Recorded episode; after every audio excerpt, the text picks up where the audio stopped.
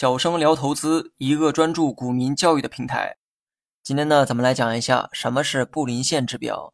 让我们继续来学习新的技术指标，它叫做布林线指标，简称呢叫做布林指标。该指标由约翰·布林先生创造，所以指标的名字也就随了它主人的姓。该指标的表现形式啊较为复杂，但我觉得这也是它的优势所在。可能呢，正因为它比较复杂。所以表达的信息啊也更多一些。那么相比之前学的那些指标，布林指标的实用性啊也会更高一些。布林指标呢是用统计学的原理求出股价的标准差以及信赖区间，从而确定股价的波动范围和未来走势。言外之意，从布林指标可以看出股价的波动范围和未来走势，尤其是波动范围这一项，几乎是其他指标都没有的功能。那么还是按照老规矩哈。先来认识一下指标的长相，文稿中的图片就是布林指标。从图中呢也能看出来它的与众不同。相比于其他指标的简陋，它的表现形式呢非常丰富。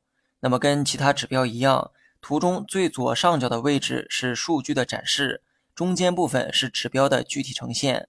那么从图中也可以看出来，布林指标呢由三条线构成，分别是蓝线、红线和绿线，每条线的算法都不一样。而且每条线呢都有各自的名字，图中左上角就写着每条线对应的名字，蓝线写着 MID，红线写着 Upper，绿线写着 Lower。别看英文名字啊很高大上的样子哈，其实呢表达的意思就是上中下。从图中呢可以看出来，三条线总是保持着上中下的一个位置，也就是红线在最上方，蓝线一直在中间，而绿线永远在最下方。这三条线永远不会有交集，也不会有交叉，它们的位置顺序就决定了它们的名字。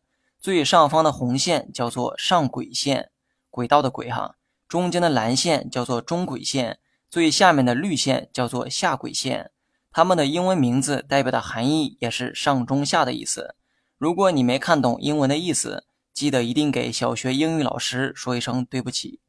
布林指标呢，有一个地方和其他指标明显不一样。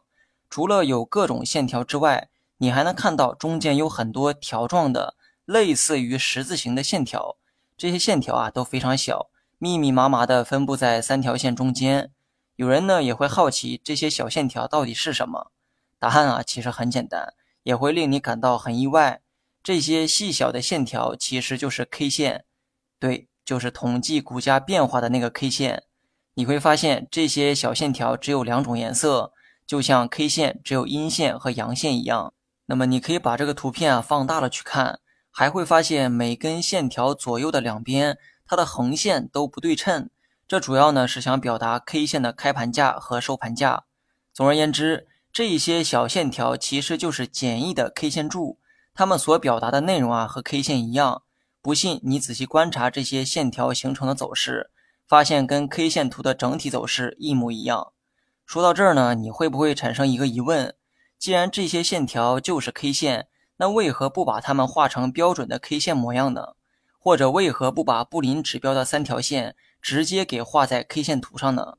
但是你还真别说哈，有的软件还真就是这么做的，他们会直接在 K 线图中表现出布林指标的走势，但更多的软件会在指标的下方单独去表现。如果是采用单独表现的这种方式，那么布林指标中的 K 线就会简易化处理，否则呢，在有限的空间里无法展现太细腻的 K 线变化。因为指标的本意啊，不是让你去看 K 线，而是看指标本身。因为布林指标要体现出股价波动的区间，所以呢，才需要 K 线在其中做配合，这样呢，你才能看到价格在区间波动的概念。好了，今天呢，就简单认识一下布林指标。下一期啊，我们再讲具体的算法和运用。